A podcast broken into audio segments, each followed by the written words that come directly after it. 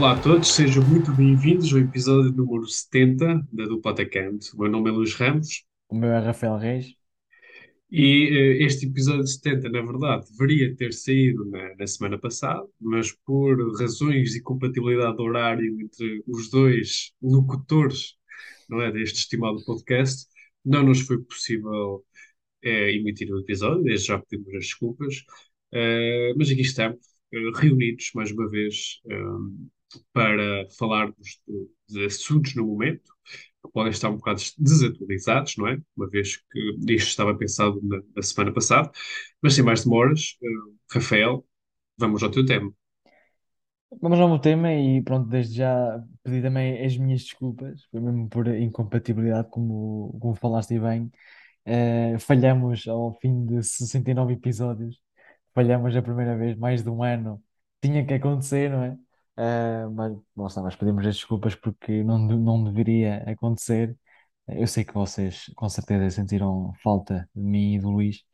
Ehm, e como tu disseste e bem, eh, continuamos com os temas da atualidade um bocado eh, desfasados no tempo, eh, devido à falta do episódio passado, mas iremos, eu pelo menos e tu também, vamos falar de temas que são compatíveis, um, um bocado compatíveis, não é? Eh, Eu irei falar, se calhar, do assunto do momento, do homem, do homem do momento, pelo menos nas capas de jornais, é algo, algo comum quando um jovem jogador de, de- do Benfica se destaca, é, é normal que, e é notório, eh, que é logo destaque nas capas dos jornais e, e na, na televisão. Isso fala, obviamente, dele, e eu falo claramente de António Silva, ele que nós já falamos aqui era um jogador eh, que tem sido destaque e tem, e tem, e tem sido um excelente jogador. Obviamente, António Silva tem características, já o referi, que, que eu não encontro em muitos defesas da primeira divisão. Acho que, e já, e já o disse a ti, é um, é um sobredotado. Aquilo, com, que, aquilo que, ele, com, que ele consegue fazer com bola, sem bola, eh, com apenas 18 anos, ajuda muito rápido, que não tem medo do adversário. E viu-se na Juventus, viu-se também no Paris Saint-Germain. Um, também irei falar nisso. Eh, ele que eh, contra o PSG na passada quarta-feira, penso eu, fez mais um jogaço, não é? Eu tenho dado já em frente do goal point, ele registrou três bloqueios de passe barra cruzamento, eh, nove ações defensivas e ainda teve aquele remate que podia ter dado o golo para António Silva. Tem sido eh, um dos destaques, um dos bons destaques nesta boa equipa do, do Roger Schmidt, que tem feito um início de época que ainda não tem qualquer eh, derrota e a verdade é que António Silva tem sido, e nós já aqui falamos também daquilo que é as, as alternativas da defesa de, de Roger Schmidt, e tem sido uma dor, uma dor de cabeça daquelas saudáveis para o treinador alemão. Ele que viu-se obrigado, entre aspas, a, a contratar eh, Brooks eh, e João Vitor por falta de soluções na defesa, e depois vem um menino destes, eh, desencantado ali da equipa B, eh, que torna as coisas mais difíceis, num bom sentido eh, no que toca à escolha eh, do, do jogador na posição. É, tem aqui algumas estatísticas deste, deste rapaz, ele que está na equipa do mês eh, do Goal Point, e mais uma vez pegando no, no site do Goal Point. Um, é o segundo central com mais ações com bola, 376. É o terceiro com mais remates, no, isto no mês, não é? Neste mês eh, de, de setembro. É o terceiro com mais remates, eh, com quatro remates. É o terceiro defesa com mais passos aproximativos, 28. Eh, e foi de longe o que mais recuperações de bola realizou. 51 recuperações, mais 14 que o segundo.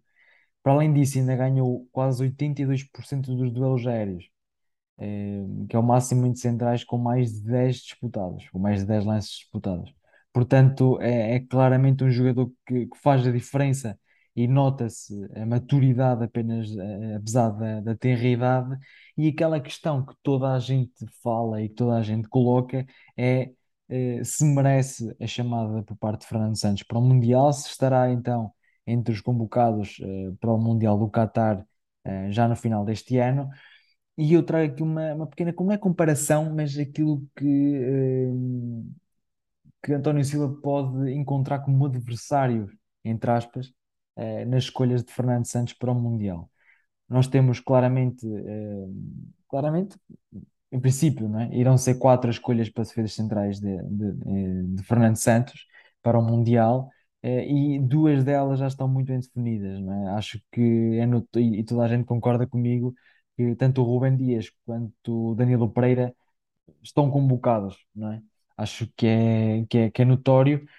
Há a questão de, de Pep, que tem agora a lesão a parar e, e- poderá não ser convocado. Ahm, também se põe a, hipótese também de ser convocado, mas recuperar no estágio de preparação da equipa. Mas pensa-se que dois, três meses de paragem irá ter Pep, ahm, de recuperação. Depois, na última convocatória, houve o caso de Tiago Jaló, ele que nós até achamos muita piada ao facto de ele poder ter entrado, mas Fernando Santos ter esquecido dele no banco, né? O que surge, o que foi o que aconteceu no fundo. Mas para além desses jogadores, temos eh, algumas alternativas de qualidade a António Silva. Obviamente, António Silva, dos nomes que eu vou dizer, é claramente, e na minha opinião, é claramente o defesa em melhor forma destes, eh, destes jogadores que eu vou dizer. Eh, Pep, na minha opinião, é estar em forma, é um dos, dos eh, convocados de caras, portanto já serão três, e faltará uma eh, opção. E essa uma opção pode ser preenchida por José Fonte, por David Carmo, Gonçalo Inácio, Domingos Duarte ou António Silva. Ehm, José Fonte é um, um jogador que tem 50 internacionalizações pela seleção, pela seleção portuguesa. Um, foi convocado e, e tem, e tem no seu palmarés um europeu 2016 em que jogou, não é? Onde fez parte da equipa titular eh, muitas das vezes.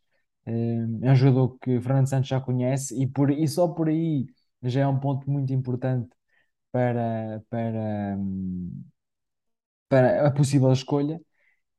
Depois, e eu esqueci-me de dizer, destes quatro, ainda se pode juntar um que é o próprio Tiago Jaló, não é? Que também está, eh, tem estado convocado e pode ser convocado para, para, para a seleção. Eh, mas continuando com a minha análise, David Carmo é outra das possibilidades, ele que já, já foi convocado para a seleção, mas ainda não se estreou.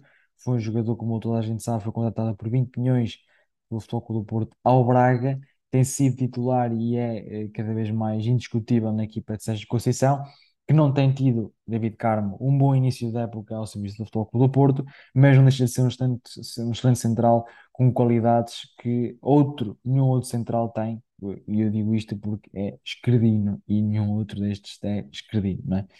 Eh, depois trago outro, é este também, uma possibilidade forte de ir, que é Gonçalo Inácio, já se debateu muito se Gonçalo Inácio poderia ou não eh, já ter sido convocado pela seleção eh, nacional, ainda não aconteceu, ou aconteceu, mas acabou por não, por não, já não me recordo ao certo, mas acho que aconteceu e depois não acabou, acabou por não, por não ir, eh, por ser dispensado ou, ter saído da convocatória, alguma coisa assim.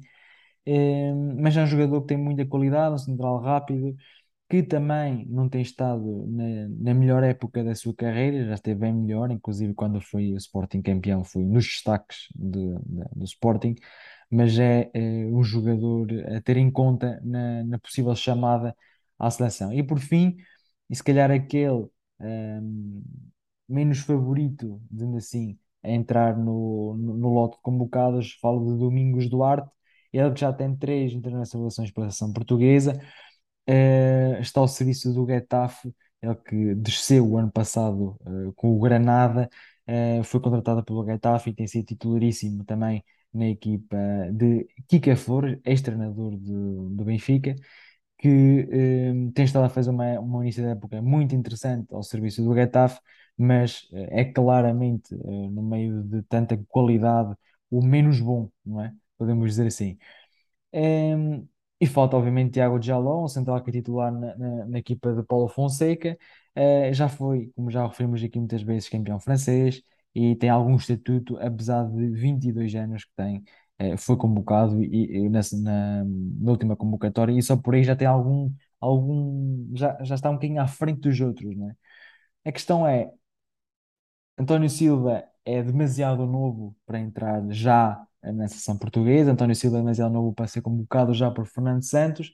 Será que Fernando Santos irá eh, fazer como costuma e contratar e é contratar, mas chamar aqueles que conhece melhor, ou optará por uma decisão mais arriscada e contratar um menino de 18 anos que está a fazer um brilharete, eh, quer contra equipas da primeira divisão, quer contra gigantes europeus, como é o caso do Paris Saint-Germain. Acho que ele ainda hoje não consegue tirar um Mbappé do bolso.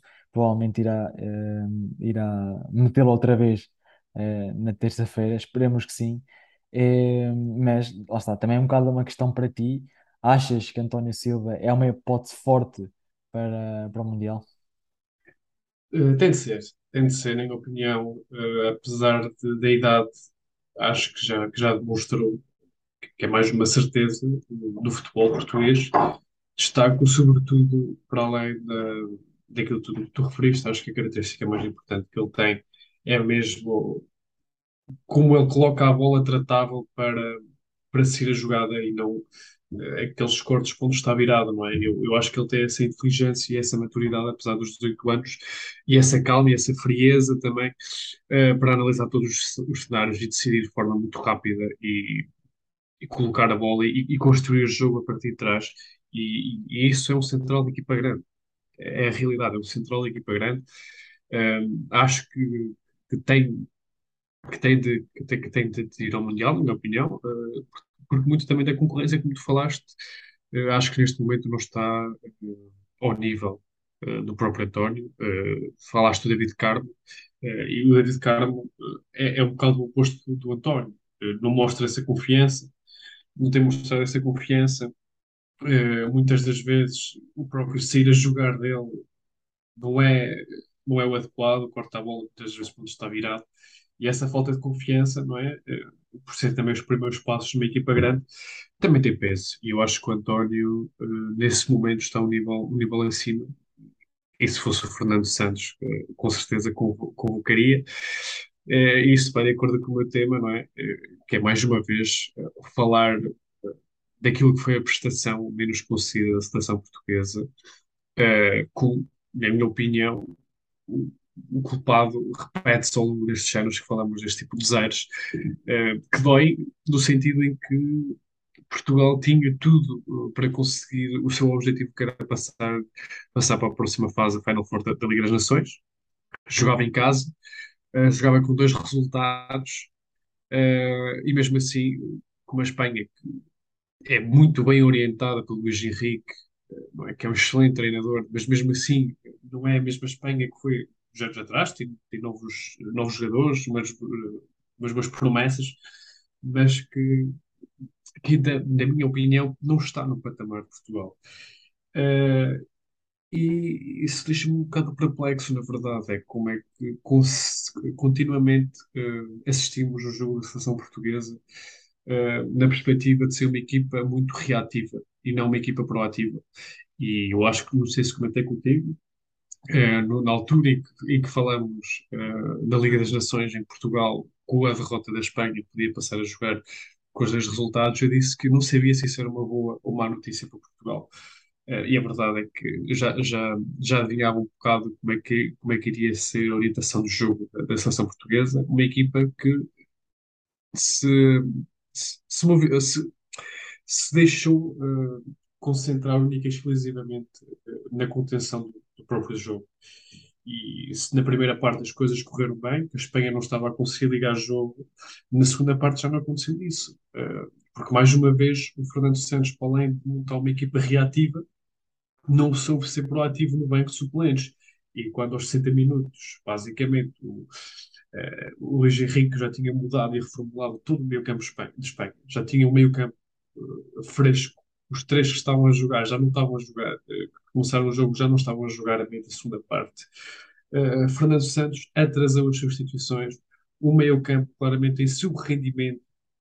Eh, Portugal não estava a conseguir sair a jogar, não estava a conseguir eh, ganhar esse, essa área, estava a jogar mais no último terço, o primeiro terço, neste caso, do terreno. Fernando Santos não soube mexer, remeteu a sua equipa a fechar, a fechar os passos. E, e eu, por acaso, tive a oportunidade e felicidade de ver esse jogo a Braga e e digo-te que a partir dos 70, 80 minutos já toda a gente previa que a, que a Espanha ia marcar. Era uma questão de tempo. Uh, e aconteceu. O que é que acontece neste tipo de situações? Como nós temos, ou seja, não montamos uma equipa com identidade de jogo, uma equipa que não é proativa e que não tem um fio condutor, que não tem um objetivo claro, é isto, eu não consigo perceber como é que a seleção portuguesa joga. Como não, tu, tu, não tens esse tipo de, de mentalidade, sofrendo jogo, um gol ali aos 80 minutos, o máximo que podes pedir é bola para a frente e, e eu lembro que na altura o Fernando Santos até antes da Espanha tinha já dois jogadores para entrar que era o Palhinha e Mateus Nunes, penso eu, e, e depois no, no desespero lança o Félix e, e esses jogadores, não é, que efetivamente poderiam entrar mais cedo e podiam causar desequilíbrios, entram nos últimos minutos para tentar salvar aquilo que poderia ser não é, a passagem para, para a Final Four. Eu acho que é curto, uh, eu, sinceramente, eu já deixei aqui bem claro, mas não, não vou voltar a bater no ceguinho, porque já, já falei o que tinha a falar. Mas eh, comentando aquilo que se passou exclusivamente na Liga das Nações, acho que é uma seleção sem ideias, uma, sem fio de jogo, sem um objetivo claro. A verdade é que eh, existem várias formas de tu conseguires uh, ganhar um jogo. E esta é a beleza do futebol. Temos várias maneiras, vários treinadores com ideias distintas, mas o objetivo está lá, é claro. É? Tu tens aquele fio condutor, mas o teu objetivo é ganhar o jogo. Eu não sei, uh, claro que o objetivo da seleção é, é cumprir esses objetivos, mas eu não sei eh, qual é a ideia que está por trás de atingir esse objetivo, na verdade. Vejo 11 jogadores em campo, mas não vejo uma, uma ideia, e isso tem, tem sido recorrente, na minha opinião. Eh, é uma pena, eh, porque nós já falamos aqui imensas vezes que estamos a falar da melhor geração de sempre, não tenho dúvidas do que eu estou a dizer, na geração de sempre da seleção portuguesa, sempre neste momento, eu até acho que, comparando com aquilo que é a seleção francesa, que podia ser a nossa maior ameaça, eu acho que nós já estamos até acima dessa seleção. Não vejo muitas seleções a nível de jogadores com o potencial da seleção portuguesa, mas sendo portugueses, continuamos em, com uma mentalidade muito pequenina, infelizmente. Uh, e, e, pronto. Uh, e vamos continuar assim, pelo menos até o Mundial. Uh, e depois do Mundial vão-se tirar novamente as relações, se bem que as minhas esperanças não são uh, as melhores, digamos assim, uh, para, para o Mundial que se avizinha, uh, mas esperamos que no final do Mundial consigamos ser críticos, a própria Federação consiga ser crítica, o próprio Fernando Santos consiga ser crítico e perceber, dependendo, claro, do resultado que aconteça no Mundial, a dizer aqui que Portugal não, não, não tem essa possibilidade de ganhar, claro que tem, os jogadores que têm, uh, tem sempre, existe sempre essa possibilidade, essa porcentagem de Portugal poder ser vencedor, mas uh, eu acho que é, a, a forma como joga é muito, é muito curta e, infelizmente, já me, já não me dá prazer ver a seleção jogar. Acho, acho que este é mesmo título, é aquilo que me representa, já não me dá prazer ver a seleção jogar quando esta deveria ser a seleção que poderia dar mais prazer a jogar com, com tantos craques que tem. É uma pena. É, é, é realmente, tens toda a verdade em relação à, à, à seleção portuguesa, porque é, é mesmo isso. É, estamos, é uma seleção sem, sem ideias, é, é, é literalmente um, um, um navio dos melhores navios que existem, um, cheia, cheia de qualidade e, e com grandes motores para puxar para o navio e depois tem uma âncora uh, que está, uh, uma grande âncora, não é? Que neste caso é Fernando Santos, que não deixa o navio ir mais para a frente. Uh, com tantas soluções e com tantas boas soluções, obviamente nós vamos ter sempre opiniões diferentes e vamos sempre achar que X vai ser melhor que Y no 11 inicial. Fernando Santos tem as suas, tem as suas opções para o 11. Isso eu não discuto opções de, de treinadores em relação ao 11. Até pode meter, se quiser, 30 defesas. Não, pá, não quero saber. Agora, uma coisa é a seleção entrar lá, sendo a seleção com, mais, com a melhor geração de sempre um, de, de futebol em Portugal e a seleção entrar para jogo e não conseguir contra seleções de um nível igual ou superior, jogar cara a cara, jogar olhos nos olhos. Uh, é aquilo que basta. Bastava o empate e ficaste com a derrota. Já tinha acontecido aqui há uns tempos com a França, igual, também só precisávamos do empate em casa, na luz, ou lá o que é, e perdeste o jogo. Eh, Contra a Sérvia foi igual, também precisavas do empate e perdeste o jogo. Mas Eh, isso lá está, é, é, é, é- é aquela tendência de ser reativo para o jogo. É, essa tendência é que a mim me espanta mais, porque já se percebeu aquilo que é uma seleção que não não se pode remeter ao básico, não é? Não se pode remeter ao básico. Não é assim que se, que se joga futebol. E hum, foram três vezes que já aconteceram e, parece que não se aprende com os erros. E isso é, eu acho que é o ponto mais negativo que se, que se tira da, da derrota contra a Espanha. É esperar, obviamente, nós não deseja- nós não desejamos que Portugal eh, saia cedo do Mundial, obviamente queremos que Portugal consiga chegar o mais longe e quem sabe ganhar um Mundial com o Fernando Santos, obviamente. Agora que Fernando Santos não tem futuro qualquer na seleção, na minha opinião, não tem, acho que na tua também não. Acho que a maior parte dos portugueses também não tem futuro na seleção, mas ele, como ele diz, tem contrato até 2024 e está, eh, não, não lhe faz cócegas Uh, que eu acho que é um discurso muito, muito errado por parte de, de Fernando Santos, ainda por cima rir-se, como, como é aquele, é aquele típico caso de, um- de um- uma, de uma pessoa que "Epá, tenho trabalho, tenho contrato, faço os mínimos, estou bem, tenho contrato, paga-me ao final do mês, quero lá saber do- dos meus resultados, se são positivos ou não. É o típico, mesmo- é o mesmo típico português. Mas pronto, passando para coisas mais alegres, vamos para o, para o, para o segmento das perguntas e como de costume, começas tu. Ora bem, o primeiro jogador que eu trago jogou no Zenit, Arsenal e Krasnodar. Kuban Krasnodar. Zenit, Arsenal e Krasnodar. Isto não é por ordem necessariamente, mas pronto. Quer dizer, é por ordem, mas não é necessariamente seguida, não é? Exatamente. O Zenit para o, para o Arsenal. Exatamente. Ele que fez toda a sua formação no Zenit. O russo. Ou O Xavi, ou russo. Xavi, se calhar. Exatamente. O melhor jogador russo, provavelmente da Sim, história, não é? É, exatamente.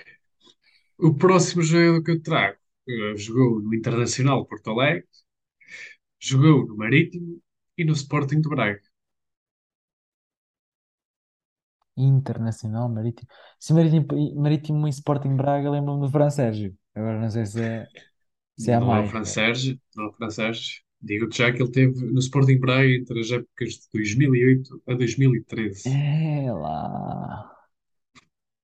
Isto Um, é um ídolo, um ídolo na, na equipa do Braga. um ídolo do Braga.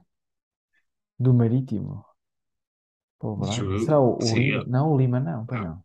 não, é O. Lima não veio. O Lima veio do Belenenses, acho eu. Ele teve emprestado, na altura ele estava no Marítimo emprestado pelo Internacional de Porto Alegre, na época de 2007, 2008. Um ídolo do Braga. Mossoró. É Exatamente. Tinha, Mossoró! Pô, exato. grande craque. Tinha uma música, eh, uma música, E ninguém para eh, Mossoró. E aí, ó. e, e ninguém para o Mossoró e é um dos craques, eh, dos bons jogadores que passaram no futebol português. Por último, eh, o próximo jogo que eu trago, jogou no Sochaux, França, em França, Toulouse e Valência. É lá. Ou seja, um francês que ainda esteve em Valência. Um francês Não tem te, vou- bem. não te vou dizer as duas últimas equipas, quer dizer, vou, vou- posso dizer se tiveres Se tiver dúvidas, alguma dificuldade. Ok. De balão porque as duas, francês. ul- as duas últimas equipas já são mais fáceis para adivinhar. Um francês que esteve no Valência. Pá.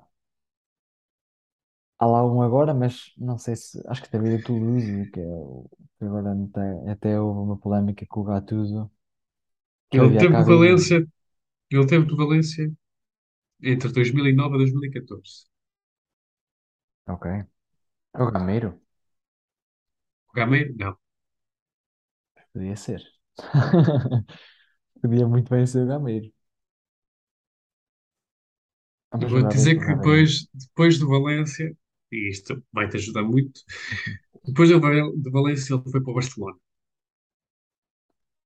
O Matheus, Exatamente. É o Sporting. Mateu que depois termina a carreira no, do Eu Sporting. estava a pensar em alguém mais adiantado no terreno. Não estava a pensar tão, tão cá atrás.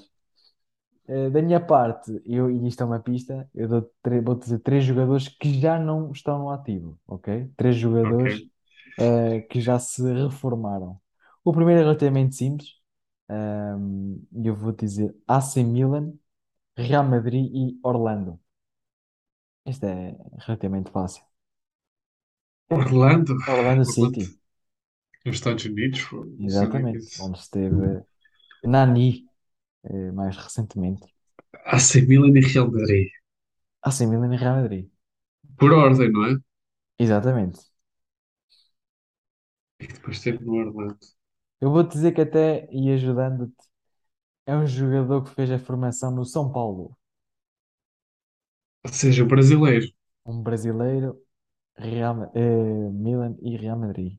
E depois, até te digo, até te vou dizer os clubes, né? Ele esteve em São Paulo, foi para o Real, AC Milan, foi para, para os Estados Unidos, eh, e esteve no São Paulo, e depois voltou para Orlando. Pô, eh, não acho que um seja dos fácil. bons jogadores, eh, brasileiros da história do Brasil. Representou o AC Milan de 2003, 2004, 2009, 2010. Tu deixaste-me com essa quando disseste que essa era a mais fácil. É a mais fácil. Quer dizer, acho, acho que sim. Também há outras mais simples. Tinhas o minha cabeça. Robinho, tinhas o Robinho, Certo, mas não é. o, Ro- o Ronaldo jogou no Inter de Milão, o brasileiro. Exatamente. Um jogador que vai para o Eh, Real Madrid numa altura onde Florentino queria contratar tudo o que era bom. E, aju- e uma grande ajuda foi na- veio na altura em que Cristiano Ronaldo também veio para o Real Madrid. Kaká, Kaká. Aí está ele, Kaká, Ricardo Kaká. Eh, Ele que pronto, não é? Custou eh, aos bolsos do Real Madrid 67 milhões de euros. Eh, um dos melhores do mundo na altura, inclusive eh, bola de ouro eh, em 2007, não é? Eh, o segundo jogador que eu trago eh, representou e fez formação no Real Madrid, esteve no Schalke e depois no New York Cosmos. Esta é mais fácil, se Re- calhar. Real Madrid, Real Madrid, Schalke e New York Cosmos. Raul Gonzalez. Raul Gonzalez, um dos grandes da história do Real Madrid. É, grande jogador mesmo, muito bom jogador. Três Champions. Ah, pois. Ehm, e por último, trago-te um jogador que ehm, despontou ao serviço do Boca Juniors. Poucos sabem que esteve no West Ham e esteve inclusive também no Manchester City. Um jogador muito envolvido em polémicas. Boca Juniors, West Ham, Carlos Tevez. Exatamente. Passou por West Ham assim muito ao de leve, depois esteve no Manchester United, onde foi eh, para o City do Manchester United, onde causou muitos distúrbios. Esteve na Juventus, também foi muito criticado e sempre com muitas polémicas, eh, e acaba por regressar e acabar a sua carreira ao serviço do Boca Juniors. Eh, eu costumo, como vocês sabem, costumo fazer a ponte. Todos estes três jogadores um, Kaká, Raul e Carlos Tevez jogaram como número 70 desta semana e eu falo uh, de um jogador que também ele, curiosamente, envolvido em polémicas, falo de Robinho, uh, jogador uh, internacional brasileiro que já acabou a carreira uh, há, há pouco mais de dois anos no Santos, que foi formado no Santos, foi para o Real Madrid em 2005-2006 Uh, foi vendido ao Manchester City e teve lá mais ou menos duas épocas.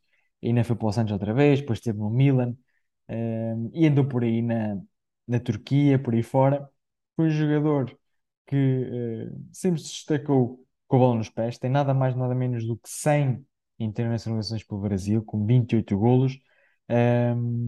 tem no seu palmarés títulos uh, como uma Copa América, por exemplo, com, com, o Santos, tem, é campeão de Itália uma vez, duas vezes campeão de Espanha, Taça de Espanha, campeão da Turquia, por aí fora.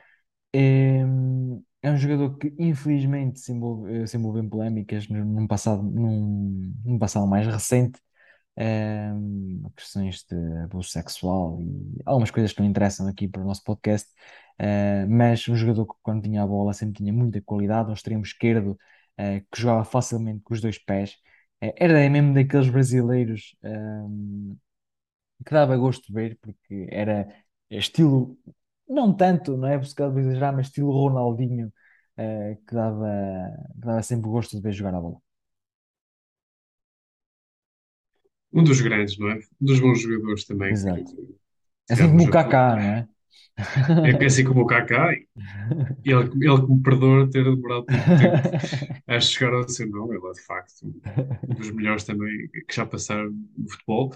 Uh, o 70 que eu trago, uh, apesar de ainda não ter essa carreira, nem de perto nem de longe, uh, do teu jogador, Uh, é um jogador que ainda, que ainda pode chegar a um bom nível, é internacional sub-21 por Portugal, já ganhou o Youth League com o Futebol Clube do Porto e, inclusive, foi campeão nacional, é o atual também campeão nacional pelo Futebol Clube do Porto ano passado. Estou a falar do número 70, Gonçalo Borges, que este ano já entrou alguns minutos, mas ainda não é uma aposta muito recorrente da parte de Sérgio Conceição, joga maioritariamente na segunda Liga e isto aqui também é que é, é pena, não é? Porque eu, eu, acho que é um jogador muito talentoso e, e, ganhava mais a ser uma aposta regular e, e, e jogar em competição já, já, já de Primeira Liga.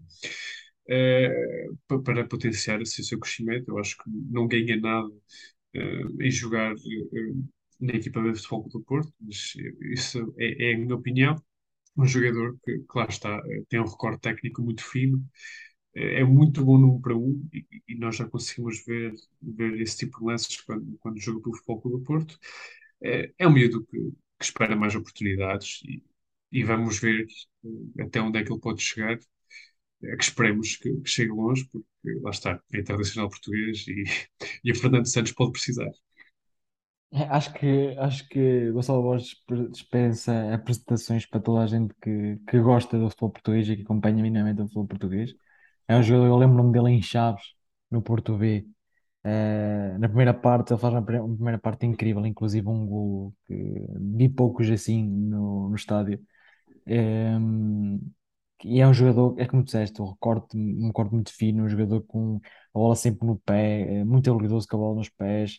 Um, mas obviamente ainda faltam coisas como faltam a maioria dos uh, garotos, e estou a fazer aspas aéreas, Uh, ainda falta uma, a maior parte deles, faltam coisas uh, que com o tempo e com a experiência irão, irão conseguir ganhar. É por isso, eu acredito que é muito por isso que seja Conceição não aposta tanto nele, mas é como tu dizes, não faz qualquer sentido ele estar a jogar na equipa B do Futebol do Porto, na minha opinião, devia ter ido para os Chaves. Mas... Sim, eu também, eu também acho que sim, não sei, não sei mas bem isso, mas isto sou eu. É, fico um bocado com a sensação de que ele teria muito bem emprego nos Chaves uh, no lugar do Luther 5, mas isto lá são outras, outras questões. São assuntos. Dou assim por terminado, não sei se tens mais alguma coisa a dizer. Uh, não, não. Posso fechar. Então, uh, fecho então o episódio número 70, mais uma vez pedimos desculpas pelo, pela não emissão na semana passada, mas foi mesmo impossível. É um prazer estar, de, estar deste lado. É, até para a semana. Um grande abraço. Um abraço a todos e até para a semana.